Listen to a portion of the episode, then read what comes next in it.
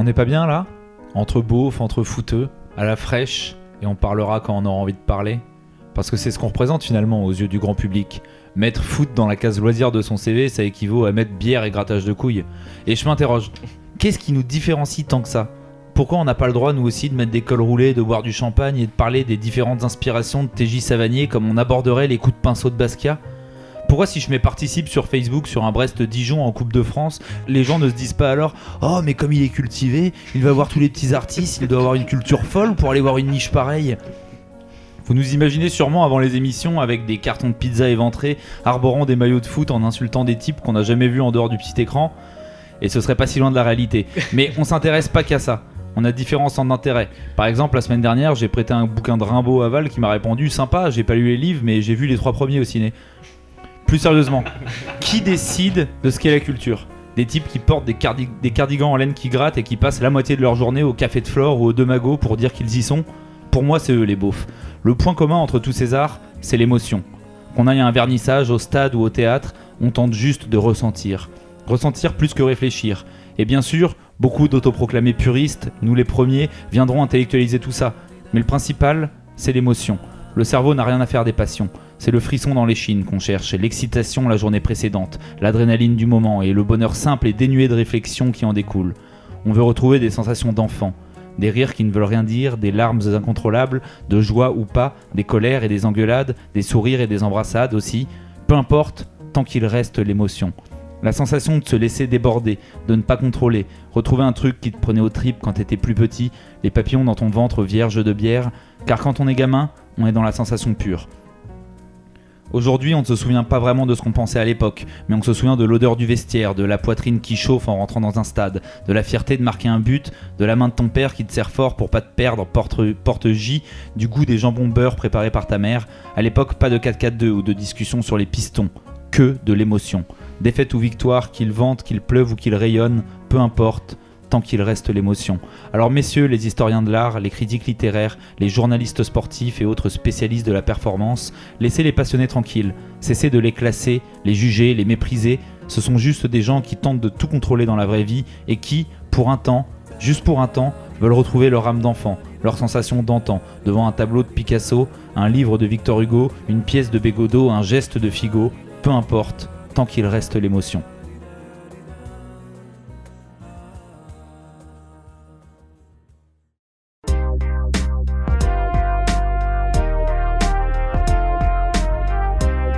Salut à tous, amateurs d'émotion, bienvenue à tous pour cette deuxième émission de la saison 2 de Poteau Carré. Quel, plaisir de vous retrouver, quel kiff, prêt à parler football, à vous apprendre des trucs. Euh, je voulais déjà remercier tout le monde pour le soutien qu'on a reçu sur les réseaux sociaux, dans la vie et sur Tipeee. Ça nous fait vraiment chaud au cœur, ça nous booste à fond euh, pour proposer encore plus de nouvelles émissions. Allez de l'avant. Euh, sans transition, accueillons ces non moins jolies personnes qui m'accompagnent aujourd'hui. Euh, c'est son anniversaire dans 4 jours, pourtant il continue d'avoir 12 ans et demi quand il s'agit de parler de Lucas Paqueta ou de la deuxième étoile des Bleus. Val, comment vas-tu? Sachant qu'on fête ton anniversaire ce soir, j'espère que t'es prêt. Ouais, c'est vrai, c'est vrai. Non, mais je suis prêt, je suis toujours prêt à tout. D'autant plus depuis que j'ai vu la compilation du Thibaut Rambo qui joue au, Canard Roussillon. Tu sais que tu parlais tout à l'heure du fait que Rambo était un super acteur. Thibaut Rambo joue au Canard Roussillon, c'est quand même une super chose aussi. Ah, il écrit des bons bouquins aussi. Euh, à ma gauche, il est revenu tout bronzé, il est encore jet lag, il ne s'habille désormais plus qu'en poncho et n'a pourtant aucun lien avec Abardonado. Comment est-ce Flo ça va très bien, mais j'ai pas de poncho, j'ai juste un, très beau maillot de l'Atlético National. Mais merci beaucoup pour cette très très belle intro, Jules. Et maintenant, j'aimerais tout, j'aimerais tout donner pour pouvoir voir TJ Savanier avec un cardigan en, en col roulé. Ça serait, cette image serait magnifique je pense qu'il emporte en plus parfois. Euh, à côté de Flo, encore notre guardioliste préféré. Alors lui, il est parti nulle part, mais il a tout de même un nouveau tatouage, le plan de son EHPAD sur le dos, déterminé à retrouver la liberté, Alex. Toujours plus soft euh, les intros. Euh, salut les gars, bonjour à tous. Merci Jules pour ton intro, c'était magnifique et ça m'a rappelé ce petit lundi soir que j'ai passé dans le COP du Restar à beugler comme une poissonnière. ah oui, c'est vrai que t'as fait ça, c'était bien C'était énorme. C'était le match énorme. Ouais, ouais, ouais, défaite, euh, la deuxième mi-temps 2-1. Deuxième mi-temps assez triste, euh, mais, euh, mais franchement. Le... Mais tu t'en rappelles plus en fait, ça, ça super la deuxième mi-temps. C'est vrai, vrai, que, c'est vrai que milieu de la deuxième mi-temps, je commençais à voir flou et plus trop voir le terrain. Mais et ça n'a rien à voir avec la bière. Alzheimer, n'oubliez pas de donner, c'est important. Décidément. Non, allez, j'arrête, j'arrête, j'arrête. Mais quand même, il est vieux. Euh, les gars, on avance. Euh, maintenant, j'espère que vous allez en prendre l'habitude. Je vais faire mon, mon petit point PMU, mon, mon petit point bête et méchant. Euh, par contre, j'ai changé d'avis par rapport à l'émission 1. Parce que oui, l'émission est encore en construction. Plutôt que de vous poser une question, maintenant, je vais faire une affirmation. Je vais affirmer un truc un peu con ou pas con, on verra en fonction des semaines, un peu comme un pilier de barre, et je vais vous laisser réagir dessus. Alors, mon affirmation du jour, c'est que selon moi, l'arrivée plus que plus que probable de Xavi au Barça est une énorme connerie pour les deux parties.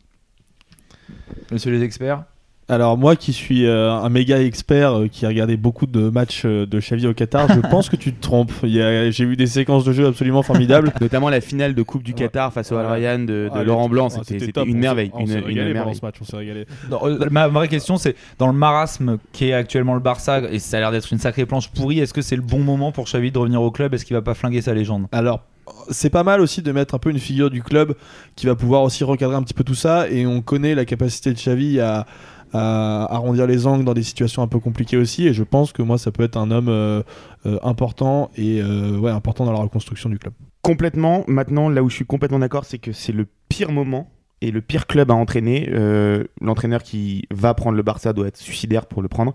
Je pense que c'est absolument pas le moment pour Xavi. Et attention à cet effet ancien qui peut calmer les supporters. Au final, Andrea Pirlo a eu beaucoup de mal à la Juve. Il a fait une saison et ciao. Euh, on voit aujourd'hui Solskjaer avoir énormément de problèmes avec Manchester. Lampard Euh, de le- Chelsea à. Lampard Chelsea. Euh, le Barça est à un point beaucoup plus compliqué que tous ces autres clubs. Et je pense définitivement que pour Xavi, c'est le pire moment pour prendre le club. Un partout, donc Flo est d'accord avec moi, Val n'est pas d'accord, mais de toute façon. euh, Je suis d'accord avec Flo aussi, c'est ça le problème. Ah merde, bon, Val est d'accord avec tout le monde. Eh ben, euh, en, en- en vieux, je vais essayer de euh, la réconcilier tout le monde. Euh, ils ont pas le choix, en fait. Euh, comme tu le disais, c'est évidemment politique. Ce qui me surprend, c'est que Xavi accepte alors qu'il avait refusé apparemment euh, cet été quand ils sont venus vers lui. Faut savoir aussi qu'avec Xavi, il s'achète aussi une tranquillité financière parce que je pense que vu que c'est un ancien du Barça, il va pas avoir des prétentions salariales euh, C'est pour exorbitantes. ça qu'il entraîne au Qatar. Oh, bah justement. non mais attends, il s'est blindé derrière. Non mais quand tu reviens au Barça, c'est comme Piqué qui a baissé son salaire, Sergio Roberto et tout ça. Et euh, pour euh, pour terminer, on peut aussi citer Milan. Rappelez-vous, euh, Sidorf, Inzaghi, euh, ils ont cramé, ils ont cramé tous C'est leurs pour ça que je dis ça aussi, c'est que j'ai peur que. Et T'as- ancienne légende. T'as Est-ce qu'il- raison. Après, après Xavi, au moins, il va arriver avec euh, des certitudes. Euh, vous vous rappelez, je sais pas si vous vous souvenez, à l'époque où Tuchel est nommé, euh, on entendait que c'est Xavi qui avait supposé le nom de, qui avait murmuré le nom de Tuchel à l'oreille des Qataris. Moi, je pense qu'il il va envoyer niveau jeu et le Barça a besoin de ça pour se reconstruire. Donc, I believe. Ok, bon, on verra en termes de jeu. En tout cas, il y a des chances que, euh, que les socios au moins lui laissent peut-être plus de temps qu'un autre coach qui viendrait de nulle part.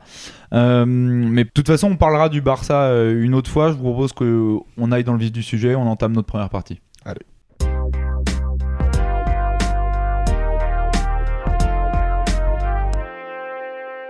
Pour cette nouvelle émission, on voulait vous parler d'une équipe qui, depuis le début de saison, a la même habitude que ton oncle bourré en voiture quand il rentre du réveillon de Noël, à savoir rouler sur tout le monde. Euh, L'Ajax Amsterdam de Ten Hag est de retour.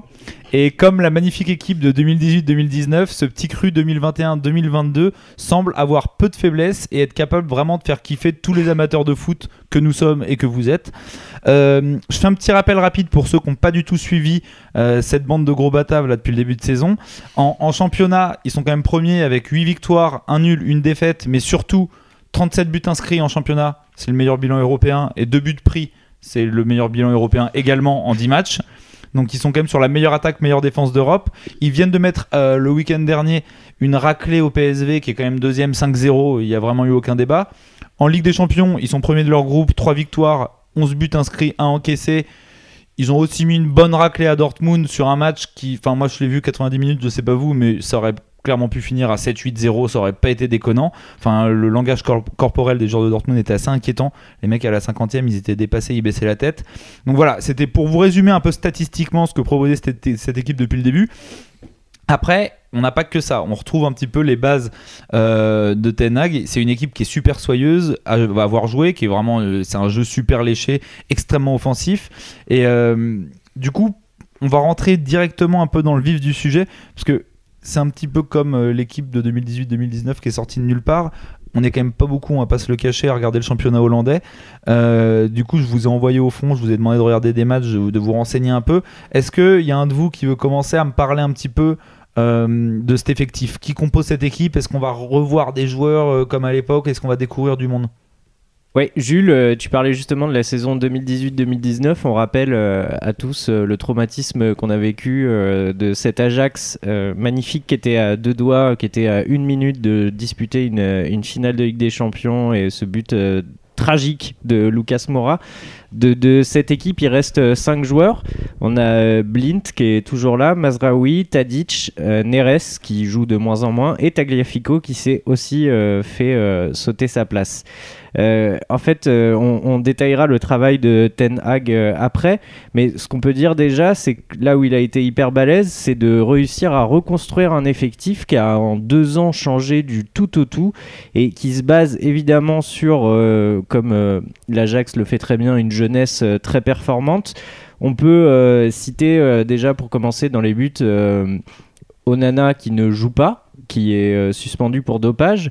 Euh, le euh, second Qui gardien. revient prochainement d'ailleurs. Comment? Qui revient prochainement d'ailleurs. Ouais. Et qui vient de revenir là? À l'entraînement, ouais, mais, Ah oui, d'accord, oui, oui. Non, mais bah, a priori en compétition officielle, je suis pas sûr qu'il revienne vraiment à un moment, mais Non, a priori, a a priori, il partira cet hiver et il jouera pas. Ouais.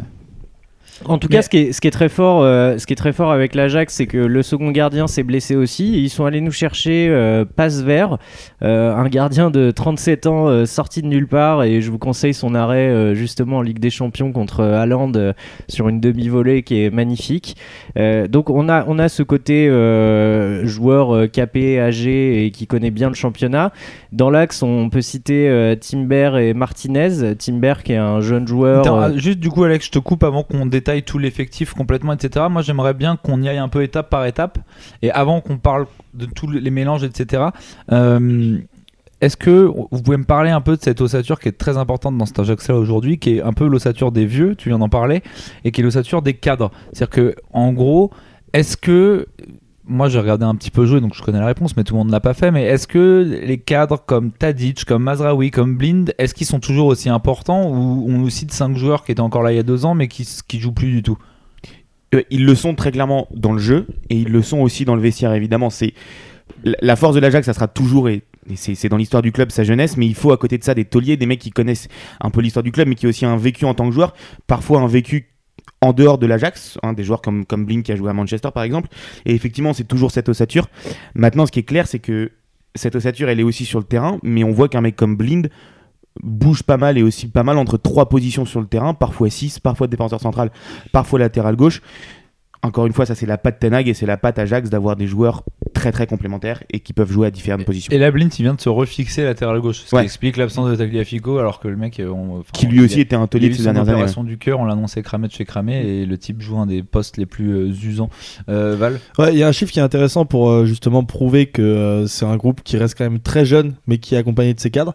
C'est qu'aujourd'hui, il y a que trois joueurs qui ont plus que la trentaine. C'est Dale Blind, Dusan Tadic et le gardien Pasvir, c'est ça? Je, je, Ouais. je, je, sa- je saurais absolument pas le prononcer, donc je vais mal le dire Qui est le troisième gardien ouais, derrière Voilà, et Onana. euh, Voilà, exactement. Et du coup, il y, a- il y a trois joueurs qui ont plus que 30 ans, et à côté de ça, l'effectif a 25 ans de moyenne d'âge. Donc si on enlève les deux, je pense qu'on peut même descendre à 24, voire même 23 et demi ou un truc dans le genre. Mais bref, du coup, c'est représentatif du fait qu'aujourd'hui, c'est un groupe qui arrive à maturité parce que il y, a des- il y a des cadres, il y a trois gros cadres qui sont là, et tu as des joueurs aussi pour les accompagner derrière qui sont là, comme Tagliafico, qui est un joueur confirmé. Après, tu as des joueurs qui sont confirmés. En fait, c'est marrant parce qu'on parlait un peu de la dernière fois du RC Lens et de la composition de l'effectif. Alors, c'était un petit peu pareil, mais un peu plus vieux. Tu as des jeunes qui arrivent, des joueurs du centre de formation, le Timber dont Alex va vous parler juste après. Tu as des joueurs confirmés, Tagliafico, euh, euh, Mazraoui qui est encore assez jeune pourtant, mais qui ont vécu en Ligue des Champions et je en rappelle championnat. ça qui est étonnant on a tous l'impression que Mazraoui euh, joue Ouais, il a depuis 24. 62 il a 23 ans 23 ans. Mais ouais. justement, ouais, pour. euh, pour- Attends, parce que je sens sur- que ça te, je sens que ça te brûle les lèvres et que ça, brûle- Je- ça vous brûle tous les lèvres. On va, on va en parler. Je comptais en parler un peu plus tard, mais on va y aller maintenant. Donc, vous voulez parler des jeunes parce que du coup, il y a quand même cet écart entre eux. Parce qu'en plus, tu disais trois mecs de plus de 30 ans. Je trouve que tu t'arranges un peu avec la vérité parce que Berguis, qui est 10, euh, il a quand même 30 ans. dans Ah un oui, il a mois. 30 ans. ouais. ah non, non, moi, ok. Ouais, non, moi, donc t'as Ah, t'as raison sur Non, le mais du coup, principe, j'ai vu la ça stat passe. passer, j'ai vu 3, mais, tu vois, c'est des oui, joueurs oui, non, confirmés. mais là, là où t'as raison, c'est que voilà, donc on a au moins 4 titulaires confirmés et on a des jeunes du coup qui poussent au portillon. Euh, c'est de ça dont tu voulais parler, Alex? Ben non, je voulais Eh parler bah, de Mazraoui. Il veut jamais justement. parler de ce que je parler. C'est incroyable ce gars-là. Non, non, je laisserai, euh, je laisserai Flo euh, parler des jeunes, mais euh, simplement sur Mazraoui, tu disais, on a l'impression que le mec, ça fait 30 ans qu'il est dans le foot, mais c'est aussi qu'on l'a perdu dans le foot pendant un gros moment, qu'on pensait que ça allait être un joueur monstrueux, il a disparu pendant toute une période, et c'est ça la force de ce collectif de l'Ajax, de l'Ajax, pardon, c'est que Mazraoui revient à un niveau qui est très très intéressant et qui permet à cette équipe de performer. Euh. moi, moi j'ai pas trop suivi, etc. Mais Mazraoui s'est perdu là pendant les deux ans, 2018-2020, on l'a un peu perdu? Bah, en fait. euh, Parce que moi, dans ma tête, du coup, c'était un peu un cadre, mais. Euh, Alex, en fait, Alex l'évoquait tout à l'heure, il y a un, un avant, euh, je crois que c'est le 8 octobre 2019, 5, euh, pardon, hu- euh, 8 mai 2019 et un après 8 mai 2019. Le 8 mai 2019, c'est le jour de la demi-finale contre Tottenham, qui est un peu la consécration d'une fin de cycle. Et il y a évidemment cette défaite qui fait qu'après, tu as des joueurs cadres qui s'en vont. Évidemment, Frankie de Jong, évidemment de Lirt, mais il y a des joueurs comme Lasse Shawn qui partent aussi au Genoa, je crois qu'il y a un choix assez surprenant. Ouais. Il, est, il est plus âgé à ce moment-là. Cheneux, qui était pour moi une pièce maîtresse, qu'on en parlait très peu, on l'a perdu dans les. Les... Complètement, évidemment. Et, voilà. et du coup, tu as des joueurs qui partent, des joueurs cadres, et puis l'année d'après, tu as encore des joueurs cadres qui partent. Et donc, Ziyech, voilà. Van de Beek, Et- et voilà. Mais ils partent, et en même temps, Ten Hag commence déjà à reconstruire des joueurs, avec euh, par exemple Lisandro Martinez, des joueurs qui arrivent, etc. Donc c'est vraiment en fait une fin de cycle. L'année, euh, enfin le, le 8 mai 2019, c'est une fin de cycle, et c'est la reconstruction d'un cycle qui démarre aussi. Et c'est pour ça que des joueurs ont un peu disparu, parce que forcément, tu as des performances qui sont moins bonnes, mais des joueurs comme Mazraoui, évidemment, il a été moins bon dans une équipe qui était moins performante. Mais là, ça y est, le, l'Ajax prouve et Du coup, forcément, il redevient Ok. performant. Et du coup, c'est normal finalement. On a une fin de cycle, Ouais. on reconstruit un cycle, ça peut pas venir en six mois comme ça. Euh, du coup, je vais reprendre euh, mon conducteur dans l'ordre, vu qu'Alex veut plus me parler des jeunes. Euh, tu, tu parlais il y a deux secondes de Lisandro Martinez. C'est ça, on, on les a aperçus l'Ajax où juste après 2018-2019, il me semble qu'ils sont dans le groupe de Lille. Et moi, je me rappelle avoir pas mal suivi l'Ajax à l'époque parce que bon, j'étais hypé par cette équipe comme tout le monde. Et du coup, j'ai fait gaffe. J'ai même, je me suis même pris à regarder des matchs de Redivisie et les Pas mecs trop non plus. Hein. peu- 3-4 3-4 mais 3-4 C'est tu te fais beaucoup. une idée quand même mais euh, bref, et je voulais parler du coup de, des Lisandro Martinez, des Edson Alvarez, qui sont des joueurs à l'époque qui sont arrivés pour quand même des sommes, genre je crois que c'est 20 millions Alessandro Martinez quand il arrive, c'est des sommes très importantes pour l'Ajax et ça avait bien floppé à l'époque, ils étaient là pour remplacer les deux Young, les deux Lirt, etc. Et là cette année, ça a l'air de bien fonctionner quand même. Il y a Mohamed Koudus aussi qui est arrivé l'année Ouais. dernière Ouais. pour euh, 15 qui était un peu la, la recrue star de la saison dernière Ouais. et qui cette année euh, peine à confirmer. Et c'est, c'est- en fait, c'est ça qui est très intéressant, c'est que peu importe l'âge et le prix que va mettre le club sur un joueur, on a l'impression qu'il n'y a pas vraiment de statut. On voit un Blink qui bougeait de poste en poste, alors il aura l'expérience il jouera toujours. On voit un Tegliafico qui a perdu sa place. Quand on voit l'épopée de 2019, on voit tout le monde partir. On se dit que la future star de cet effectif, ça va être David Neres. Et au final, aujourd'hui, David Neres, il ne joue quasiment plus. Il est placardisé parce que il n'a pas la mentalité, parce qu'il a plus de niveau. On le voit aussi avec Kudus, donc qui était la recrue phare de d'il y a deux ans et qui au final peine pour vraiment à confirmer et a Peut-être un problème de complètement hachiche, perdu. David Neres quand même, parce Pe- qu'il a peut-être. quand même pas Ouais, ouvert les yeux depuis ouais. Putain, 2017. j'ai jamais vu un mec qui avait l'air autant défoncé toute sa vie. C'est terrible. Ouais, je pense terrible. qu'il- Si, euh, il y avait un combat de regard avec Martial à un moment, mais... Une faille de verre s'est créée. du coup, juste, du coup, j'entends bien ce que tu dis. Il faut des adaptations, notamment encore plus pour les Sudam. Mais euh, ce qui est intéressant, c'est que en dehors de ceux qui ont eu un peu de mal à s'adapter, on a des, on- aujourd'hui, on a des recrues qui sont déterminantes. Par exemple, qui sont arrivées il y a pas longtemps, c'est Aller, Berguis, qui sont des, recrues incroyables. Enfin, aujourd'hui, on regarde les stats des deux, on se dit cette équipe performerait pas autant sans ces deux gars-là.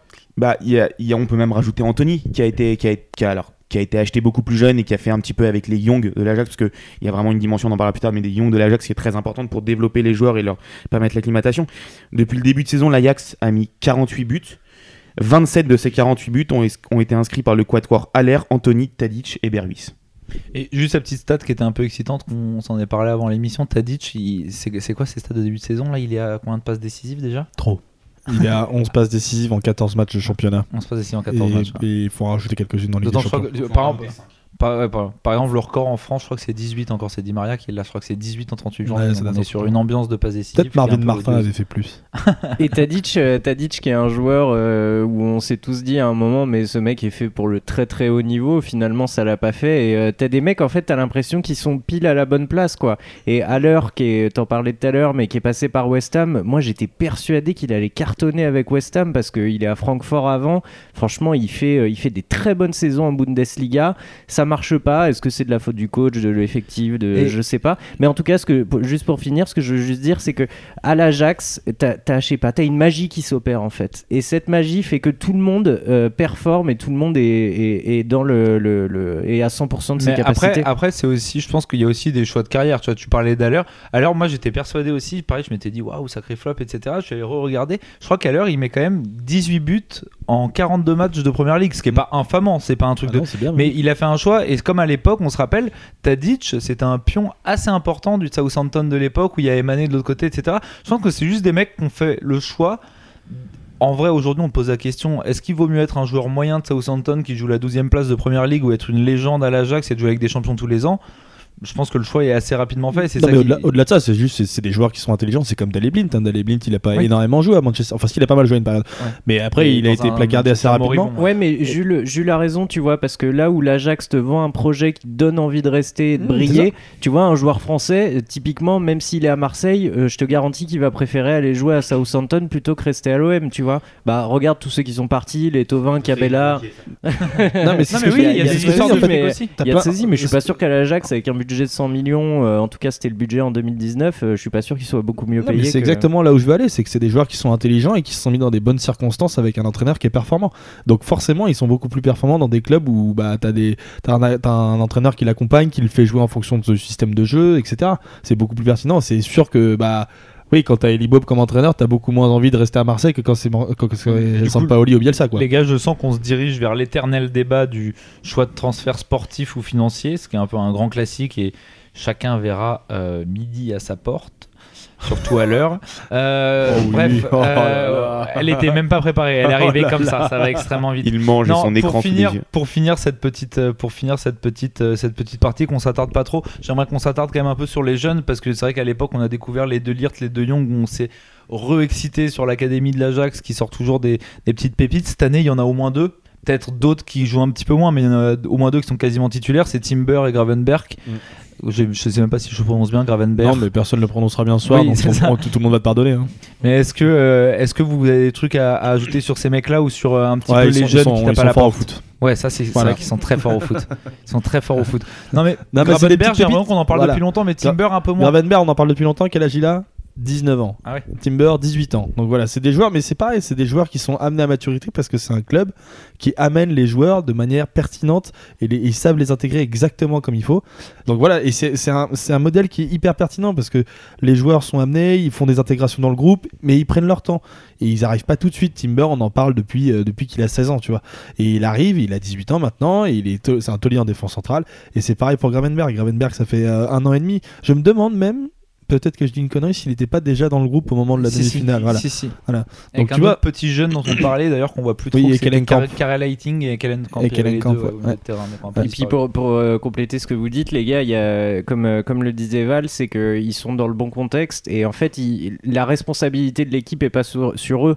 Combien de joueurs regardent Kamavinga typiquement? Il fait une super saison à Rennes, on se dit, ouais, euh, bête d'espoir et tout ça. Et en fait, l'année d'après, il est présenté comme euh, la pièce maîtresse de l'effectif. Et en fait, un joueur de 18 ans, il peut pas performer dans un contexte comme ça. Là, typiquement, euh, pour prendre Gravenberg, il a à côté de lui au milieu de terrain Alvarez qui le détache de toutes ses, tâches défensives dans le jeu. On parlera plus tard du jeu de, de, de Ten Hag, mais dans, dans ce format de jeu-là, eh ben, la présence d'Alvarez permet à ce joueur d'aller presser très haut, de prendre des risques offensivement, de se montrer, de briller sans sans avoir de contre-coup en fait et, Et de euh, Justement, du coup, parce que c'est intéressant ce que tu dis sur la gestion des jeunes, et, euh, et d'ailleurs, on lui a beaucoup craché dessus à l'époque, je fais une petite aparté, mais Kamavinga n'a jamais autant performé que quand il avait Nzonzi à ses côtés.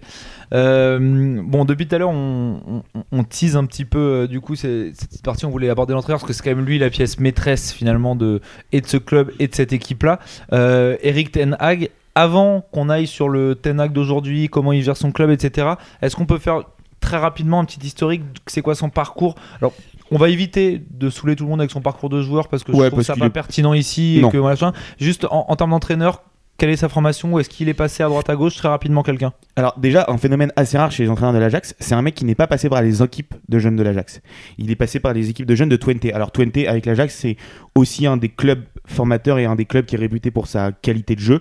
Donc c'est pas, ça, ça sonne assez bien quand même avec l'Ajax. Mais il a entraîné les U17, les U19 de la de, de Twente, avant de passer adjoint à Twente, adjoint à, à Eindhoven, et il a surtout été entraîneur de l'équipe B, donc de la réserve du Bayern Munich entre 2013 et 2015. Et en fait, c'est ce moment-là où lui, alors qu'il peut potentiellement postuler pour des, des- des postes d'entraîneur principal en, en Eredivisie. Et en fait, il va se nourrir de cette expérience pendant deux ans aux côtés de Guardiola, où il va avoir énormément de discussions. Quand on sait aussi le lien de Guardiola avec Johan Cruyff, et de Johan Cruyff avec l'Ajax, euh, pour lui, en fait, c'est la formation parfaite et c'est ce qui va complètement le nourrir pour ensuite prendre un poste principal à Utrecht, où il a beaucoup joué aussi en tant que joueur. Et à Utrecht, dans un club qui est un, un bon club, et il a eu d'ailleurs Sébastien Haller euh, sous ses, sous ses ordres pendant, pendant quelques années. Euh, c'est un petit club et il va atteindre quand même la finale de Coupe des Pays-Bas, donc aux dépens des deux autres géants que sont Feyenoord ou, ou le PSV. Juste, je Et- te coupe rapidement là-dessus. Utrecht, c'est- c'est un bon club, on est tous d'accord là-dessus, etc. Faut savoir que quand il revient, c'est un peu le retour du héros. hein. Il s'affrôle la relégation, il arrive et il les remonte à un niveau. Je crois qu'ils finissent quatrième. De... Ils finissent en Ligue Europa, je crois. Ouais, Ouais. c'est ça. hein. Ouais. Ils finissent en Ligue Europa, ils vont faire cette finale euh, de coupe. D'ailleurs, c'est là qu'ils accèdent à, à la finale. Et il va même être, entraîne- être élu meilleur entraîneur euh, de la saison 2015-2016, ce qui est très rare pour un entraîneur d'un d'un petit club comme Utrecht bref, du coup, on voit que c'est un mec qui a pris un peu son temps. Tana qui a eu le temps de- d'aller dans les petits clubs à droite à gauche, perfectionner son style. D'ailleurs, je crois que c'est. Enfin, voilà, on va y venir sur ses principes de jeu, son style de coaching. C'est pas un mec qui est forcément ultra dogmatique. On n'est pas sur un mec acharné. Il a eu le temps de tester des trucs, les effacer, repartir sur autre chose. Il y aura un parallèle avec Francaise, justement. Bah, a- ouais, alors complètement. Bah, c'est, en fait, c'est, en fait, je pense que dans cette, euh, dans Poto Carré, maintenant, on va faire que, on va, la- on va le rappeler euh, les entraîneurs qui se remettent en question. En fait, ça va être un nouveau nom de podcast. un entraîneur moderne. Parce que du coup, va- en fait, oui, exactement. On va faire que ça. En fait, c'est, évidemment un entraîneur qui lui aussi se remet en question. Absolument pas dogmatique. On, Flo disait euh, et parlait très justement du fait que euh, il a été entraîneur du Bayern B et donc il a été sous l'influence de Guardiola, avec qui il a énormément échangé, énormément changé. Et maintenant, il a l'Ajax. Du coup, il est aussi sous l'influence de Cruyff, etc. Mais il y a plein de, de, de, de- systèmes de jeu qu'il met en place qui sont aussi inspirés de plein d'autres entraîneurs. Je prends l'exemple de Johan Cruyff quand il est arrivé à, Utrecht. Ça a été un des premiers entraîneurs en Eredivisie à faire des pressings avec ses deux ailiers sur à, à bloquer la passe entre le défenseur central et le latéral adverse. Ça, c'est un pressing, c'est exactement le pressing de, de Klopp à Liverpool. Et Klopp, ça a été un des premiers à faire ça avec Salah et Mané sur les côtés et Firmino qui venait faire chier les deux milieux défense- les deux défenseurs centraux. Donc voilà, c'est un truc où il s'est complètement inspiré de, de Klopp et ça prouve que c'est un entraîneur qui est absolument pas dogmatique et qui va aller chercher aussi d'autres sources d'inspiration à gauche à droite. Tandis Et que- attends, juste avant de te filer la parole, Alex, il y avait une anecdote qui m'avait fait marrer euh, sur le côté pas du tout dogmatique. Je crois que quand il arrive à l'Ajax, arrêtez-moi si je dis des conneries, mais je crois qu'à l'Ajax, c'est un système de jeu qui est ultra dogmatique depuis Cruyff, depuis le 20 ans. 4-3-3, 4-3-3, on ouais, touche ouais, pas au sûr. 4-3-3 et c'est le premier. Il est arrivé, il a fait le 4-3-3 terminé, on passe à autre chose, etc. Et à l'époque, ça avait un petit peu choqué.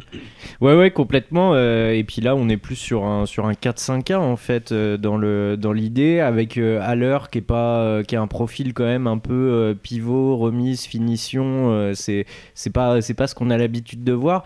Là où il va se rapprocher du jeu guardioliste en fait, et Val en, en parlait très bien, ça va être sur euh, l'agressivité en fait, et, un pressing de tout instant qui est qui, qui va dans le déséquilibre. Vous parliez de Lens tout à l'heure, on peut évidemment citer Gasperini et l'Atalanta. On est, on est sur euh, aussi ce même, euh, ce, même style de, ce même style de jeu et de mise en place euh, sans ballon en tout cas. Euh, L'Ajax, en fait, il presse avec euh, l'objectif de couper le terrain en deux. Et euh, il, faut que, il faut que le ballon, en fait, soit isolé sur un côté.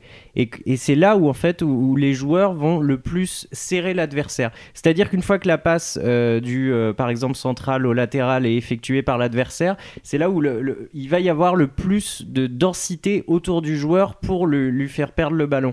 Ce qui crée, en fait, des, des brèches qui sont euh, assez colossales par instant, quoi. Tout ça pour dire que Ten Hag, il a cette, il a cette recherche du déséquilibre et cette prise de risque constante où en fait, il peut se- concrètement, il pourrait se faire ouvrir en deux, en, en deux passes, quoi. Du coup, vas-y, je te, je, te refile la parole juste après, Flo. Mais du coup, pour résumer un peu le truc, moi, moi, perso, il me fait un peu penser à Klopp dans le, dans le style de, et de management et de tactique. Alors sur le management, il y a des différences sur le caractère, on pourra en parler plus tard, mais c'était pour revenir sur le côté pressing où, effecti- où effectivement il a ce côté gegenpressing euh, qui est très théorisé chez lui encore une fois. Et il a cette règle, beaucoup de joueurs en font référence, c'est sa règle des 6 secondes. C'est de récupérer le ballon en 6 secondes après la perte.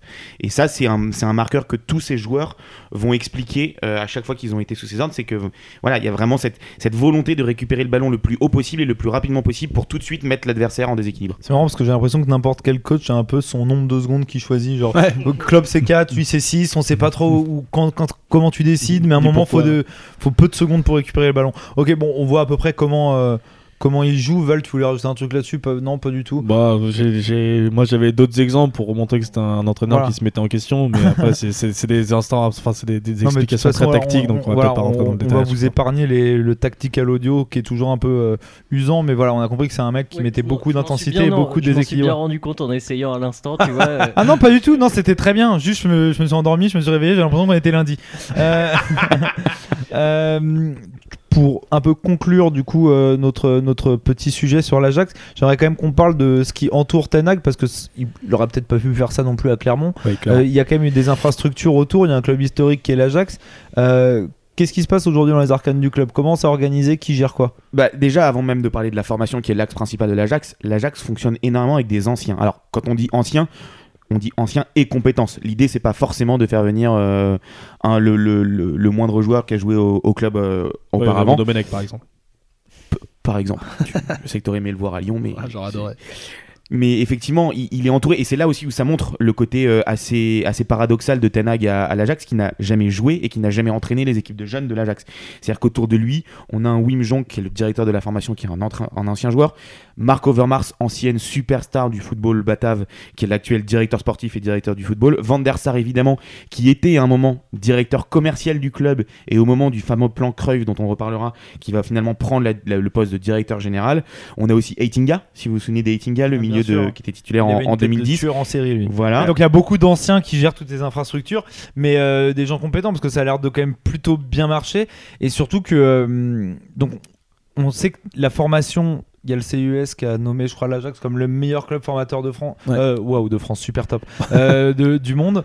Euh, D'Europe, d'Europe. C'est pas du monde? Non, c'est d'Europe. Ils ont, en fait, ils ont fait ça par rapport à une valeur quantitative où en gros ils calculent Ah le oui, nombre exact. de joueurs formés Dans les à 21, l'Ajax ouais. qui sont euh, Dans les 21 qui grands championnats professe- européens. 31. 30 Dans les 31 Ouais. grands championnats européens et ils en ont eu différentes 78 en valeurs. tout. Ils ont fait des valeurs avec les 31 et des valeurs avec les 5 Voilà, plus et avec les 5 ils sont pas par le coup ils sont ils sont Ouais. plus bas. Mais la France, nous, on est plus bas aussi avec les 5. Non non, justement, on est beaucoup plus haut nous parce que Ah oui, euh, non, c'est l'inverse. On est plus ouais, haut avec les ouais, 5 on et plus bas avec les ouais. 31. Après, le rapport est très intéressant. On n'avait pas besoin de ce rapport pour savoir que l'Ajax est historiquement un des meilleurs centres de formation Voilà, c'est ce que je voulais dire. du monde depuis 50 ou 60 ans. Depuis les années 50 ou 60, il y a un vrai travail sur la formation, il y a un vrai travail sur les jeunes. Il y a eu des périodes de creux et c'est là que c'est très intéressant, c'est qu'aujourd'hui, les fruits du travail dont Ten Hag et dont l'Ajax peuvent profiter sont issus du plan Cruyff, le plan Cruyff version 2, 2.0, qui est fait en fait en 2010-2011 quand l'Ajax a justement un trou de formation, un trou de résultats, un trou aussi dans la qualité du jeu, et on sait que pour les supporters de l'Ajax, c'est un vrai problème, même Et si l'équipe gagne 4-0, Ils se Si font le- dessus par le. PSV à l'époque. hein. Exactement, et en plus le jeu n'est pas, n'est pas au rendez-vous. Et du coup, on rappelle un petit peu le taulier le grand penseur du football, euh, du football batave en la personne de Johan Cruyff, qui va faire son nouveau plan. Et là, on a un plan qui, se, qui, se, qui, qui va complètement relancer la formation et donc du coup la dynamique sportive de l'Ajax. Il y, a- il y a des points qui sont ultra intéressants dans ce que Cruyff va proposer. Par exemple, il va proposer une égalité salariale entre tous les coachs du centre de formation. Donc c'est ultra intéressant parce qu'en fait, ça permet de ne pas avoir de, de concurrence entre ces coachs oui, de hiérarchie. de hiérarchie non plus. Il va aussi pousser les éducateurs à changer d'équipe tous les deux mois et changer de catégorie. je ne sais pas si vous vous rendez compte quand même. Vous dites à un, à un coach, alors je crois qu'avec le temps ça s'est un peu, un peu tassé, mais il y a toujours cette volonté de dire on change pour que à la fois les coachs soient habitués à changer de joueurs et les joueurs soient habitués à changer de coach. Il y a énormément de joueurs qui sont surclassés ou déclassés selon les performances. Euh, on le voit beaucoup dans les catégories Young de l'Ajax et on voit beaucoup de joueurs jouer avec les Young un week-end et jouer avec les A un autre week-end. Bah, type euh, Gravenberg et Timber, on en parlait un peu tout à l'heure, c'est des mecs qui ont été intronisés. euh, au Exactement. Et après, il y a aussi eu un vrai travail fait sur la technique des joueurs parce que l'Ajax aura toujours cette identité très technique et très offensive. Et Cruyff va théoriser un, un truc qui va être mis en pratique et qui continue à être mis en pratique, c'est de laisser au coach la possibilité de faire jouer leurs joueurs au football sur des terrains qui ne sont pas des terrains de football. Et il va notamment avoir beaucoup d'entraînement sur des terrains de parking, sur des parkings, puisque les, défenseurs du coup sont habitués à ne pas tacler, et donc à défendre debout, et les joueurs offensifs à ne pas être taclés. Euh, ils vont aussi s'entraîner sur des terrains de squash pour avoir des rebonds différents et pour avoir Ouais. des espaces beaucoup plus restreints. Ils vont aussi beaucoup jouer sur des formats urbains ou sur des formats futsal pour développer les qualités techniques. Donc il y a vraiment un plan en 2010 qui est Euh, fait. pas de marque, Florian, s'il te plaît. Pas de marque dans, pas de marque dans notre Ah, je, suis- je podcast. suis désolé. Je suis désolé. On citera euh, football, euh, football Factory aussi. Ah oui, Ouais. d'accord, Voilà. il a tout fait. Euh, les, les joueurs sont poussés à pratiquer d'autres sports, le judo, le tennis, d'autres sports pour aussi développer d'autres facultés cognitives et essayer d'avoir aussi un autre échappatoire que le football. Ok, donc là on voit clairement que en fait ce qui est déjà fascinant c'est de te dire que Cruyff a marqué le football européen sur trois décennies différentes et Ouais. c'est là où c'est quand même très fort. Val, tu voulais finir et conclure un peu sur les infrastructures de l'Ajax? Ouais, bah parce que Flo parlait de, de- du pôle dirigeant, etc. avec les anciens. Il faut savoir qu'il y a aussi une vraie, vraie cellule de recrutement qui est exceptionnelle. La dernière fois, je sais pas si vous vous rappelez, je vous ai dit que le RC Lens avait euh, combien de recruteurs? Euh, six. J'en ai aucun souvenir, Quatre. j'écoute pas le Il y en a podcast. 4 Quatre. et, quatre et 2 en, fu- en full time. Ouais, à ça. À l'Ajax, il y en a 7 dans la cellule de recrutement, plus 10 scouts qui vont euh, sillonner un petit peu partout dans le monde avec des clubs partenaires, parce qu'ils ont aussi des clubs partenaires, euh, notamment en Afrique du Sud. Et petite anecdote sympa, parmi les 10 scouts, il y a le fils de Peter Bosch, donc c'est aussi pour montrer, donc il y a un ancien de l'Ajax, c'est aussi pour montrer que c'est un club qui est absolument familial en fait. Il, il y a, des- il y a des générations qui se répètent tous les ans avec des joueurs performants et ils arrivent à former de nouveaux joueurs, Oui, etc. ça, ça, peut être positif comme négatif, hein, parce que quand c'est l'Ajax qui le fait, tout le monde applaudit. Quand c'est les Fillons, forcément, Ouais.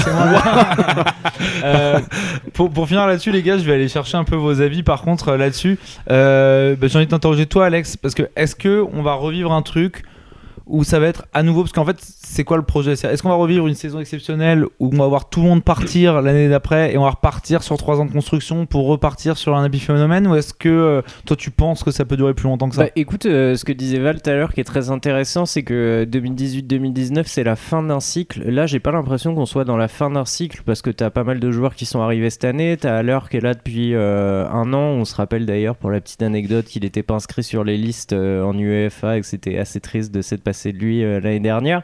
Euh, non, je dirais pas ça. Et puis. Au, final, qu'importe en fait, parce que euh, quand on les voit, ils proposent un jeu qui est, qui est magnifique. S'ils s'arrêtent en huitième de finale de Ligue des Champions avec un scénario horrible comme ce qui s'est passé avec Tottenham, bah c'est pas grave, on se souviendra quand même d'eux et ils nous auront enchanté sur la phase de groupe. Et moi, franchement, ça me, ça me suffit pour, pour kiffer. C'est vrai qu'en plus de ce que tu dis, j'ai l'impression que moi, c'est mon ressenti perso, on sera sûrement contredit dans 6 mois, mais qu'il y a moins de cracks qu'en 2018-2019. Est-ce que c'est un bon signe ou est-ce que du coup ça veut dire qu'ils auront peut-être un plafond de verre en Ligue des Champions de temps en temps? Je, je suis pas sûr sur le plafond de verre, je suis pas sûr sur le fait qu'il y ait moins de cracks, on verra avec le temps. S'il y a une très belle épopée européenne, il y aura des cracks en fait. Je pense que c'est un peu l'épopée européenne Mm. éventuellement qui déterminera le, le fait de vendre des joueurs à des gros clubs. Mais ce qui est très intéressant, c'est que peu importe s'il y a des cracks et qu'ils soient vendus, l'Ajax aura toujours peut-être un ou deux ans de creux derrière et sortira une nouvelle génération dans la foulée. On parlait de l'épopée de 2019, là on est sur une nouvelle génération, mais avant l'épopée de 2019, il y a l'épopée de 2017 en Ouais. Ligue Europa avec la finale. Mm. C'est une toute autre génération que celle de 2019. Et encore une fois, on a un Ajax qui est excellent. Qui est excellent. Le seul petit point en revanche qui- qui- qu'il faudrait voir, c'est que Van der Sar s'est habitué avec cette, cette, cette finale d'Europa League et cette demi-finale de Ligue des Champions à l'exceptionnel et il voudrait une sorte de rebanaliser l'exceptionnel pour le rendre ordinaire Bah, à moi, l'Ajax. moi, moi, c'est ce que j'allais dire. C'était, en fait, je reformule ma question du début. C'était ça. C'est est-ce que l'Ajax va s'habituer à faire 3 ans de creux une saison exceptionnelle ou est-ce qu'ils vont réussir à un moment à se stabiliser et à se dire allez tous les ans on joue un quart de finale de Coupe d'Europe Mm. Ligue des Champions ou Europa mais on, on s'installe dans le gratin européen Mm. ça c'est envisageable avec leur système ou pas du Moi tout? j'ai du mal à le croire parce qu'aujourd'hui c'est un club qui est axé sur la formation, c'est un club familial, c'est un club qui est, c'est un club de cycle en fait. C'est-à-dire qu'aujourd'hui, même s'ils arrivent à faire des performances exceptionnelles, il y aura forcément un moment où ils retomberont parce que, et c'est une raison qu'on n'a pas encore évoquée, l'Ajax, voilà, c'est exactement ça. L'Ajax c'est un budget de 150 millions d'euros. Hein. C'est, moins que Lille. C'est moins que Lille cette année, donc euh, c'est moins que Lille, c'est moins que Marseille, c'est moins que Lyon, c'est moins que il en reste un autre, bah, Paris et Monaco, tu vois. Donc c'est, c'est voilà, c'est un club qui n'a pas énormément d'argent, c'est un club qui est aussi axé sur le trading, donc ils vont forcément perdre des joueurs à un moment. Quand tu perds des joueurs, tu es obligé de reconstruire derrière, donc c'est forcément une équipe de, de cycle, mais une équipe de cycle qui est ultra performante, des cycles de deux ans, parce qu'ils ont fait deux, finale en 2017, demi-finale en 2019. Là cette année ils ont une équipe performante, des cycles de deux ans. oui c'est ce que j'allais très dire très en court. train de dire hein. que c'est, déjà incroyable ce qu'ils font avec C'est le budget c'est pour ça et c'est pour ça que qu'on en parle finalement tout comme on parlait de Lens c'est que c'est des clubs qui sont pas censés être là parce que le ticket d'entrée en Ligue des Champions normalement c'est des budgets à 200 250 millions et en fait et dans un sens ils surperforment mais là où euh, Lille par exemple a super surperformé l'année dernière à travers ses individualités là c'est tout le club qui surperforme et de de façon continue. Et c'est ça qui le rend euh, très intéressant et très attachant. c'est plus global. Mais c'est vrai, de toute façon, habitu- euh, habituez-vous-y. Euh, je ferai vous prévenir maintenant. A priori, cette année, on risque plus de parler de clubs qui surperforment plutôt que Manchester City ou, ou les gros cadors Oui. européens. Je pense que c'est plus de ça dont on va parler. Et ben en tout cas, merci les gars. Et donc, je conseille à tout le monde de, de faire gaffe à l'Ajax cette année et de pas hésiter à mettre un petit billet sur eux pour un, un petit quart ou Et puis huitième sur de nous aussi, mettez un petit billet sur nous aussi, parce a besoin d'argent. Bon, allez, passons, euh, passons à la suite.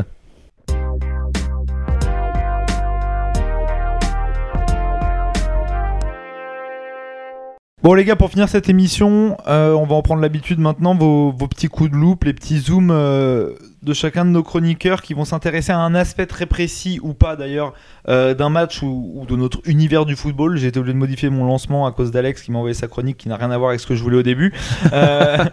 Donc euh, vas-y, euh, bon allez, on va commencer justement par toi Alex. Je pense que d'ailleurs on va être assez nombreux à partager ton avis sur ce coup-là, mais tu voulais passer toi un petit coup de gueule plus général qu'un match en particulier, mais tu voulais nous parler de l'IFAB et de ces changements de règles perpétuels. Ouais, ouais, bien sûr. euh, L'IFAB, juste pour rappeler pour les auditeurs, il s'agit de, de- En fait, c'est les garants des lois du foot. Simplement, c'est évidemment un organisme qui a été privatisé par les Anglais, parce que, pour le rappeler à tout le monde, les Anglais estiment que le foot leur appartient, et euh, qui, donc, en garantissant euh, les lois du jeu et les traditions du football, s'amuse ces dernières années à modifier et à changer au gré de leurs humeurs euh, les, les règles du foot. Dernier changement en date, évidemment, cette histoire des cinq changements. Vous vous rappelez tous que c'est arrivé pendant le Covid et que ça a été évidemment validé par les entraîneurs, ce qui est pas très surprenant parce que tu te dis que l'entraîneur a encore plus la mainmise, euh, la mainmise sur le jeu.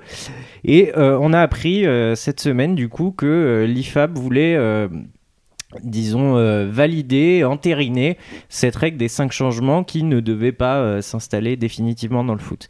Et moi, ça me, moi ça, me, ça, me, ça me déprime un peu, je vous avoue, parce que on nous bassine à longueur de journée avec avec l'équité, on a démonté la Super League, et maintenant on se met à valoriser les cinq changements. Juste une petite, une petite précision pour ceux qui nous écoutent, parce que moi j'ai pas l'info. Quand l'IFAB veut l'entériner, les cinq changements, qu'est-ce que ça va concerner? C'est les compétitions internationales? C'est Ouais, quel- en c'est fait- les championnats? En fait, là où il laisse une permissivité aux ligues de euh, utiliser ou non cette réforme. Par exemple, la première ligue n'a pas voulu des cinq Oui, changements parce que que eux estimaient question, ouais. justement. Oui, tu as raison de, t'as raison de le préciser. C'est marrant que ce soit les Anglais qui Oui, c'est ce ce truc-là au final. Alors que ce, ce pseudo conseil des sages Ok, donc en gros, euh, eux ils donnent, ils donnent les recommandations. Les consignes, et- ouais, les con- ok, enfin pas que, parce que c'est aussi eux qui ont imposé la VAR, par exemple, la technologie avec la Line. ok. Ils font, ils Ouais, font ils pas que bien écoutés quand même. Oui, ils font pas que massacrer, euh, massacrer les règles du foot, ils changent aussi la, la nature du foot. Et là où euh, aussi à ce moment-là ils changent la nature du foot, c'est quand on regarde les effectifs pléthoriques qui sont en train de se construire en ce moment avec des équipes de 23 joueurs, euh, tous euh, plus, plus compétitifs les uns que les autres.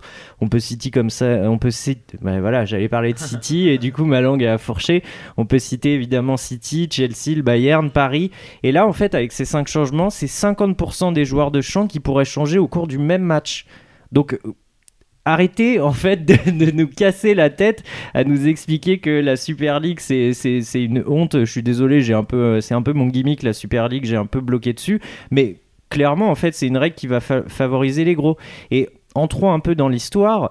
Qu'est-ce qui fait le sel des matchs de légende? C'est quoi? C'est la fatigue en fait. C'est le fait que finalement il y ait que trois joueurs qui puissent sortir. Euh, on se souvient tous des deux jambes de, des deux jambes de Patrick Vieira qui lâche en 2006 contre l'Italie. Euh, plus récemment, on peut parler de la finale entre l'Atlético et le Real. L'Atlético qui mène 1-0 jusqu'à la 90e, égalisation de Ramos, le Real qui gagne 4-1. Euh, L'histoire du foot, en fait, c'est des joueurs qui craquent, c'est des joueurs qui se dépassent, qui finissent en miettes, qui pleurent sur le bord du terrain, qui, qui peuvent plus marcher. Et toutes ces émotions, en fait, on est en train de nous les retirer. Et moi, c'est ça qui me, qui me, qui, qui vraiment me m'exaspère. Alors, euh, j'entends évidemment euh, l'argument de c'est la part belle au coach et il va y avoir plus de tactique, mais simplement euh, à l'époque où on est avec la qualité des staffs médicaux qui sont dans les clubs, venez pas me faire croire qu'en fait on n'est pas capable de gérer un match avec trois remplacements seulement. Oui, c'est vrai que je pense que certaines personnes, enfin, à une époque où il n'y avait pas de temps- remplacement, diraient même que 3 c'est déjà beaucoup. Et là où T'as complètement raison, et moi c'est ça qui me chagrine un petit peu, c'est qu'il y a certains clubs qui n'ont pas les moyens de faire rentrer 5 joueurs corrects sur le terrain, et donc euh, il y a encore la part belle aux riches. Euh, ça ne rime strictement rien. Bon, merci Alex, je vais pas faire réagir tout le monde sur chaque sujet parce qu'on est pressé par le temps. On va passer euh, à toi, mon, mon petit Val. Donc toi, j'ai aucune info sur euh, ce. Je sais pas de quoi tu vas nous parler. Tu m'as dit que tu voulais reconquérir ton titre de champion et je sais pas ce que ça signifie oui, cette connerie. Mais, Mais, oui, mais oui, bien sûr, parce que il, s'est passé quelque chose dans le dernier épisode de Poto Carré, au moment où Flo nous présentait son magnifique derby d'Istanbul. Jules, tu as affirmé que vraiment Flo était le hipster de ce podcast, et ça, ça, ça m'a vraiment touché au plus profond de moi. Et du coup, bah, dans cette chronique, je me suis dit que j'allais essayer de récupérer ce titre. Donc j'ai été sortir mon bouquin préféré. Juste avant, juste avant que tu commences ton ta chronique sur les hipsters, je tiens quand même à dire que Flo est revenu d'Amérique du Sud avec des Oui, maillots vrai, de, de Colombie, etc. En nous regardant, en si bah si, tu vois bien, c'est le club des Colintianos, des machins. Genre comme si c'était un club qu'il avait vu jouer toute son enfance. Donc il a une bonne marge d'avance sur Putain. les hipsters. Je te laisse essayer de rattraper ton titre. Ok, vas-y, ça marche, je tente. Bon, du coup, ce que j'ai fait, j'ai ressorti mon petit bouquin préféré, Les hipsters du football les nuls, bien sûr. Et je me suis replongé dedans pour essayer de reconquérir mon titre. Donc je me suis retrouvé première page du bouquin qui disait bon pour ta chronique euh, parle d'un match un peu sombre d'un championnat un peu sombre mais avec une équipe qu'on connaît un peu mais pas trop. Tu vois le genre d'équipe où tu vas chercher ton petit, ta petite pépite slovène dans Football Manager. Et donc là le déclic m'est venu évidemment. Donc c'est pour ça que j'ai décidé de vous parler du choc de cette 25e journée du championnat norvégien. Bodo Glimt contre Sand de Ford donc voilà première étape réussie deuxième étape pourquoi je vous parle de ce match? Je me retourne vers mon bouquin et là il me dit fais semblant de faire croire qu'il y a un petit enjeu sportif qui peut intéresser les gens pour introduire ton sujet. Ok, on essaye. Alors commençons. Bodo Glimt, vous connaissez tous cette équipe de Bodo Glimt magnifique qui a été euh, évidemment sacré champion euh, de Norvège l'an passé pour la première fois de son histoire, qui est aujourd'hui encore euh, premier de son championnat à un point devant Molde à 7 journées de la fin, donc un gros suspense au championnat Qui et qui a 6-0. étrié, voilà, étrié 6-1 je crois. ça. Euh, la l'AS Roma de José Mourinho la semaine dernière. Voilà, bon bah j'espère que j'ai réussi à vous convaincre avec ces arguments sportifs parce que je suis au maximum de ce que je peux faire. Et c'est là justement que je ressors mon petit bouquin parce que c'est finalement pas l'enjeu qui va primer sur ce match, mais bien le lieu dans lequel il aura lieu. En effet, et c'est là où je vais en venir depuis le début de ma chronique, je voulais vous parler du stade de Bodo Glimt puisque bientôt, eh ben, il n'existera plus. Voilà, c'est une super chronique. En effet, du coup, le 24 septembre dernier, le club a annoncé le lancement d'un nouveau projet euh, de stade pour 2024 avec un objectif précis. Attention, l'autosuffisance énergétique. Ah, on y arrive, on, On y y arrive arrive. au petit Parce truc que de je train de dire que cette chronique était un fiasco pour Voilà, l'instant. voilà, pour l'instant, le petit truc de hipster. Je te laisse euh, commencer à récupérer ma petite casquette. Pendant ce temps-là, je vais finir ma chronique, Jules. Voilà, vous connaissez le groupe des Forest Green Rovers en Angleterre, qui se revendique comme le premier club avec une neutralité carbone. Voilà son pendant norvégien. Donc ce projet de stade, d'ailleurs, qui est absolument magnifique, euh, qu'il faut aussi contextualiser par rapport à la localisation de la ville de Bodo, euh, qui est située à l'extrême nord de la Norvège, donc tout en haut, donc vraiment un endroit où les gens aiment bien avoir froid, mais aussi un endroit où ils sont quand même aussi en lien avec la nature. Donc euh, des enjeux environnementaux assez importants. Et donc pour répondre à ces exigences environnementales, le stade sera construit évidemment entièrement en bois, avec un toit rétractable en bois, sur lequel il y aura toute une couche d'herbe et de pelouse, euh, de sorte à ne provoquer aucune pollution lumineuse et sonore, à respecter l'écosystème local, et aussi à créer des chemins de randonnée sur le stade, parce que c'est quand même beaucoup plus sympa d'avoir des petits chemins de, ran- des petits chemins de randonnée sur son stade. Évidemment, ce sera un stade qui sera autosuffisant en termes d'électricité, de chauffage, avec des systèmes de récupération des eaux de neige pour arroser le terrain. Et évidemment, bah, c'est une nouvelle qui, euh, qui n'arrive pas comme un cheveu sur la soupe, puisque depuis quelques années déjà, le club de Bodo Glimt euh, a une politique sportive qui est entièrement axée sur les objectifs de développement durable de l'ONU. Donc voilà, il- une vraie politique sportive. À côté de ça, par exemple, le club avait mis en place des clubs de réflexion avec les, industries de pêche locales pour essayer de redynamiser le, le secteur. Ils avaient aussi fait un maillot euh, avec les couleurs de l'océan pour euh, justement sensibiliser aux, problèmes euh, bah, en lien avec les océans. Bref, toute une politique environnementale qui a été mise autour de ce club. Donc voilà, c'est pour ça que je vous invite évidemment à regarder ce magnifique choc de la 25e journée de, championnat norvégien. Et comme il faut rendre absolument ce qui appartient à César, ce qui appartient à César, je vous invite à aller lire et à vous abonner au compte Tribunes Urbaines sur Twitter, donc arrobase tribune U au pluriel, qui fait d'excellents trades justement sur les différents stades euh, de foot un petit peu innovants, que ce soit de manière en, en termes d'architecture ou en termes d'écologie, euh, puisque c'est évidemment sur eux que j'ai été euh, trouver cette information et, et plein d'autres infos très intéressantes. Donc voilà, et puis Flo, je te laisse me rendre ma couronne. Je vois Flo qui est en train de regarder les images du stade sur Google. il est en train de s'énerver. Il dit ah, fait chier putain, Fais chier. Et en plus, Et je te laisserai, je te laisserai un droit de réponse après, en plus, Flo. Mais d'abord, je vais te lancer pour annoncer tout de suite. En plus, Flo, toi, qui est un bon petit, finalement, euh, un bon petit élève ultra-libéral, toi, en plus, le pire, c'est que tu vas nous parler des. Américains de Milan et de la Roma. Eh Alors oui. là, plus mainstream, voilà, c'est moins 12, moins 12, Flo. Justement, justement, ces, ces Il a investisseurs. changé de sujet il y a deux secondes, justement. ces investisseurs américains qui nous pourrissent euh, la vie du football et qui sont en train de littéralement de pourrir euh, la Serie A. Parce que justement, ce week-end, il y a un Roma Milan AC qui n'est pas seulement le Philippe Mexesico, c'est aussi un match qui oppose deux clubs mythiques italiens détenus par des propriétaires américains. Et ils sont loin d'être les seuls, puisqu'aujourd'hui, on a pas moins de six clubs de Serie A qui sont, pavés sous, qui sont passés sous pavillon américain. Alors, la Milan, on, a- on parle donc du Milan et de la Roma, mais on, on peut aussi parler de la Spezia, de la Fiorentina, du promu Venise, ou tout récemment du Genoa, pourtant club le plus vieux d'Italie. Et on pourrait presque ajouter Bologne, qui appartient depuis 2014 à l'italo-canadien Joe Saputo. Et c'est un phénomène qui touche aussi les divisions inférieures. Et c'est ça qui est très intéressant, puisqu'on a le club de Parme qui a été racheté l'année dernière, malgré la redescente, par des investisseurs américains, le club de Catane en Sicile, Pise ou encore Campobasso. Aucune idée d'où ça se trouve. Et peut-être bientôt d'ailleurs un de plus, puisque un autre géant, l'Inter Milan, qui est sous pavillon chinois via Suning, mais qui rencontre de grandes difficultés financières, a contracté un prêt de plus de 270 millions auprès d'Octree Capital Management, un fonds d'investissement américain, qui, si jamais le propriétaire, donc Suning euh, chinois, ne parvient pas à, relever les finances du club, eh bien Octree Capital deviendra d'ici trois ans le propriétaire de l'Inter Milan. C'est donc un phénomène assez récent pour l'Italie, loin de, la Première Ligue et de ses investisseurs étrangers, parce que la Serie A est en fait considérée comme un géant endormi par tous ces investisseurs, et notamment avec un très fort potentiel. On a vu que la Ligue 1 a beaucoup morflé euh, de la double crise média pro-Covid.